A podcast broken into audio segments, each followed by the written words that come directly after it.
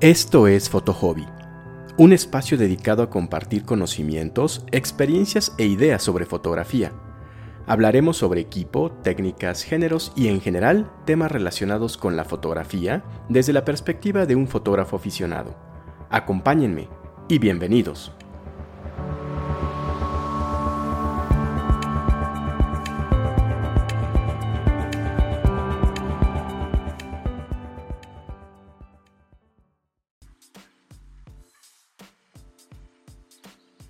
¿Qué tal? Bienvenidos a un nuevo episodio de Hobby. Soy Alberto, un aficionado a la fotografía y te invito a que me acompañes para platicar sobre planear una sesión astrofotográfica. La planificación es uno de los elementos más importantes para realizar una sesión fotográfica de cualquier género. Esto es así debido a que tenemos generalmente que acordar con modelos, con maquillaje, con vestuario, un determinado día y una determinada horario para la sesión que vamos a tener, la temática, en fin, tenemos que definir varios aspectos previo a realizar nuestra sesión de fotografía diurna. Esto con el fin de saber de antemano cómo vamos a abordar, qué temática vamos a tener y en general tener en claro diferentes aspectos de cualquier tipo de sesión fotográfica. Si esto es importante para una sesión de fotografía diurna, Imagínate lo importante que es para una sesión de astrofotografía, en la cual no tenemos control sobre muchos aspectos, por lo que hay que tener una adecuada planificación a efecto de evitar, en la medida de lo posible, cualquier tipo de eventualidad. Y no hay que olvidar que en la astrofotografía es particularmente importante la práctica, la experiencia y la paciencia y ello no es excluyente de una adecuada planificación, por lo que tener un plan de antemano definido nos va a ayudar mucho para que la sesión astrofotográfica sea exitosa. Y al respecto, en cualquier sesión de fotografía es necesario primero definir el tema y el sujeto que vamos a fotografiar.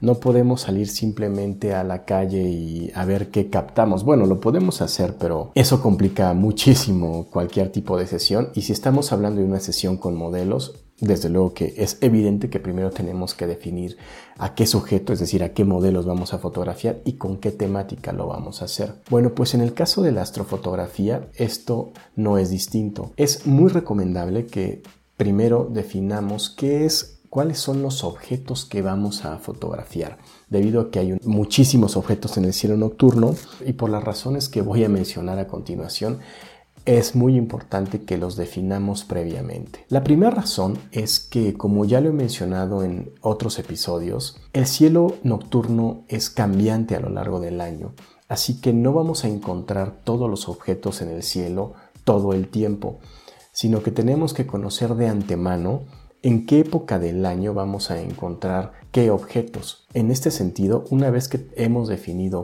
cuáles son los objetos de nuestro interés para fotografiar, con ayuda de algunas aplicaciones vamos a poder saber en qué época del año van a estar disponibles. Y al respecto, uno de los programas que recomiendo precisamente para conocer en qué época del año van a estar disponibles determinados objetos es una que se llama Stellarium. Desde luego que hay otras, pero esta aplicación, que es para computadora, incluso para, para smartphones, te permite conocer de antemano la época del año en la cual van a estar disponibles desde el lugar en el que te encuentras los diferentes objetos del cielo nocturno. Así que te recomiendo que recurras a alguna de estas aplicaciones para saber en qué época es la que tienes que salir a hacer tu sesión astrofotográfica.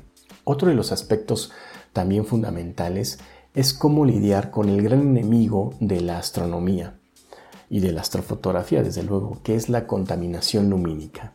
La contaminación lumínica, como ya lo he abordado en otros episodios, es ese exceso de iluminación que producen las las farolas de las calles, las casas, los edificios y que se exponencia en grandes ciudades. Este exceso de luz provoca que toda precisamente esa iluminación generada por las ciudades durante la noche se desparrame por todos lados, lo que genera una especie de deslumbramiento para efectos de observación, es decir, hay tanta luz disponible a tu alrededor que tus ojos no van a poder a través de un telescopio o a través de unos binoculares no, no van a poder captar objetos demasiado tenues. Así que tu visibilidad en el cielo nocturno se va a ver limitada y en el caso de que intentes hacer astrofotografía ese exceso de iluminación se va a captar como una especie de nata amarillenta anaranjada, que también va a impedir que se registren adecuadamente brillos muy tenues y en general objetos muy tenues, por lo que te va a ser muy complicado captar muchísimos objetos del cielo nocturno.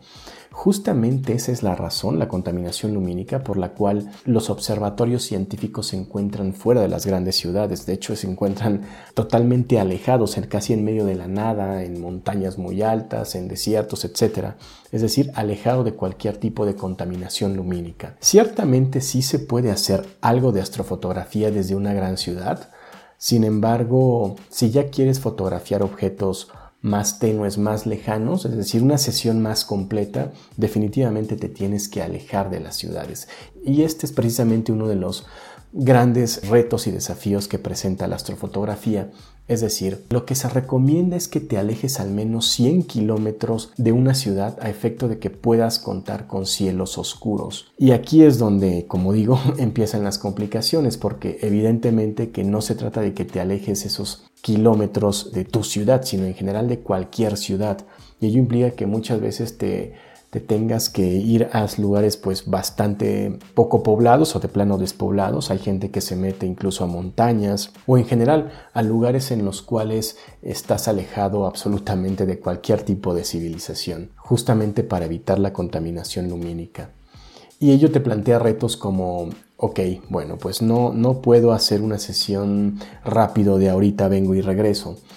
También tengo que considerar aspectos como la seguridad, a dónde voy a ir. Y por lo mismo tienes que planear con antelación, elegir adecuadamente un lugar alejado de grandes ciudades, pero a la vez lo suficientemente seguro para que cargues todo tu equipo y vayas sin mayor problema y tienes que eh, saber cosas como, bueno, ¿y cómo voy a llegar allá? ¿Puedo llegar en coche directamente? Si no puedo llegar en, en mi auto directamente, voy a cargar con el equipo desde donde dejo mi coche hasta donde voy a hacer la sesión con todo el peso que ello implica, voy a ir solo, voy a ir acompañado, en fin, hay que definir toda una serie de aspectos, digamos, operativos para llegar a los lugares en los cuales es, es un buen sitio para hacer astrofotografía debido a que tengan cielos oscuros. Y en este sentido, justamente para conocer esos lugares, te recomiendo que, te, que busques en Google mapas sobre eh, light pollution, en los cuales vas a notar con colores, con códigos de colores, cuáles son los lugares que tienen una, niveles eh, más bajos de contaminación lumínica y digamos no tan lejos del lugar en el que vives. Pero vaya, pues estos son aspectos que tienes que considerar para elegir el, el, spot en el cual vas a hacer tu sesión de astrofotografía. Por otra parte, una vez que ya lo tengas elegido y que ya digamos estés ahí, tienes que elegir además, tienes que seleccionar un encuadre para tu fotografía. Y evidentemente que en la, en la astrofotografía no vemos con los ojos, con nuestros ojos directamente, eh, las, muchos de los objetos que vamos a fotografiar y, no los, y los que vemos a simple vista no los vemos en todo su esplendor. Así que hay que ayudarnos muchas veces de aplicaciones de realidad aumentada a efecto de que nos muestren, por, por ejemplo, por dónde va a salir la Vía Láctea y con base en eso puedes elegir el mejor encuadre y la mejor composición para tu astrofotografía. Al respecto, yo te recomiendo eh, una aplicación que se llama Photopills, que contiene justamente eh, mapas con realidad aumentada que te muestran en concreto por dónde sale la Vía Láctea en diversas épocas del año y con base en eso, bueno, puedes tener una visión anticipada sobre cómo quedaría tu toma y elegir pues el mejor spot. Otro de los aspectos a considerar es que debemos estar atento al clima. Este es, digamos, el segundo enemigo de la astronomía. Evidentemente que si hay un día nublado, pues no vamos a poder hacer nada. Uno de los requisitos para hacer astrofotografía es que el cielo esté despejado. Y para ello tenemos que estar conscientes del clima que existe en la época del año en la cual vamos a salir a hacer nuestra sesión. Y justamente debido al clima,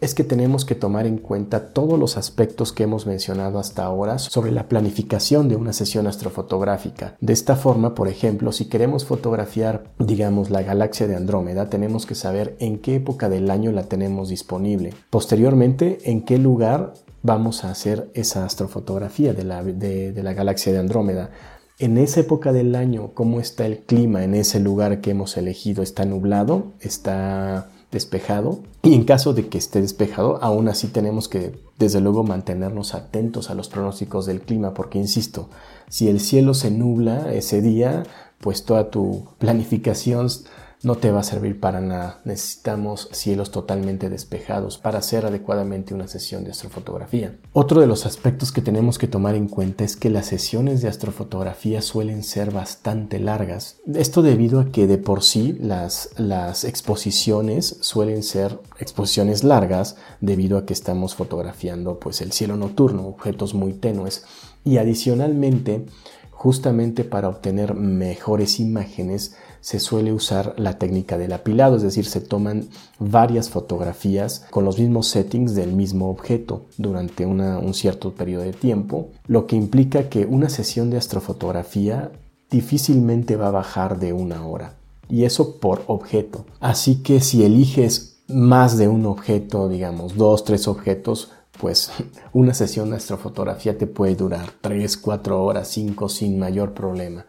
Hay gente que incluso lo hace durante toda la noche para aprovechar la ida, así que suelen ser sesiones largas. Adicionalmente, y como ya lo he mencionado también, el mejor momento para hacer, para fotografiar cualquier objeto es justo cuando está en su posición más cenital, es decir, cuando lo tenemos justo arriba de nuestras cabezas debido a que si intentamos fotografiar objetos cuando están cerca del horizonte, debido a diferentes eh, efectos ópticos que genera la atmósfera los gases de la atmósfera de la Tierra, no se van a ver eh, imágenes nítidas, por lo cual es necesario esperar durante la noche a que los objetos estén en su posición más cenital. Así que no estaría de mal que planifiques, bueno, voy a empezar por tal objeto que empiece estando cenital, lo voy a terminar y me voy a seguir con este otro que cuando termine ya va a estar cenital y de esta forma tener un orden y justamente capturar los objetos cuando están en la mejor posición en el cielo para, para fotografiarlos. Y desde luego, una vez que terminas tu, tu, sesión de astrofotografía,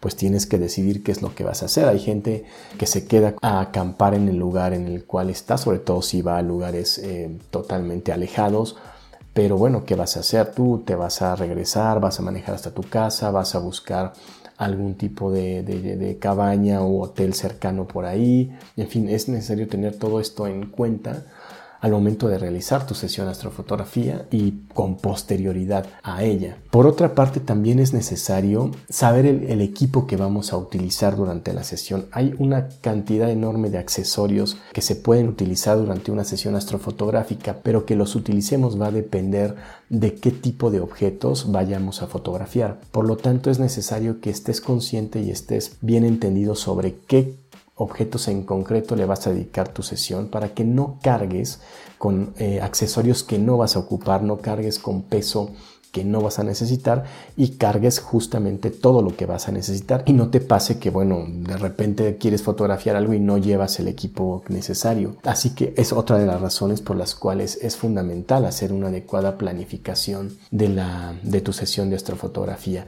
Y justamente por estos temas que hemos tratado es que yo recomiendo que antes de aventurarte a salir al campo con todo tu equipo, primero hagas pruebas desde lo que tengas más a la mano, el balcón de tu casa, tu azotea, un parque cercano, en fin, que puedas tener un poco de experiencia con astrofotografía en una situación más controlada para que te des cuenta de sobre qué problemas te puedes topar durante la sesión, qué equipo es el que necesitas y tengas perfecta y puedas hacer una especie de checklist de todos los elementos, todos los accesorios y todas las cosas que tienes que considerar para que cuando ya te animes a salir al campo tengas todo planificado y tengas todo contemplado en la medida de lo posible y puedas aprovechar de la mejor forma el tiempo que le vas a dedicar a la sesión de astrofotografía. Así que mi recomendación, insisto, es que pruebes desde básicamente tu casa. De esta manera, si algo sale mal o no obtuviste los resultados que esperabas,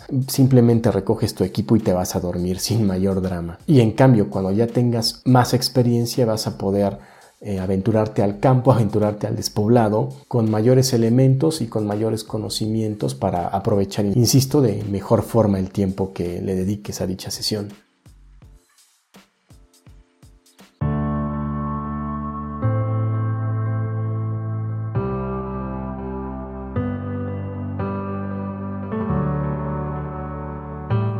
Pues bien, esto ha sido todo por este episodio. Muchas gracias por acompañarme.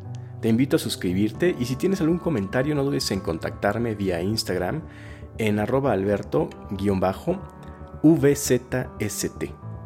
Nos escuchamos en el siguiente episodio y diviértete mucho.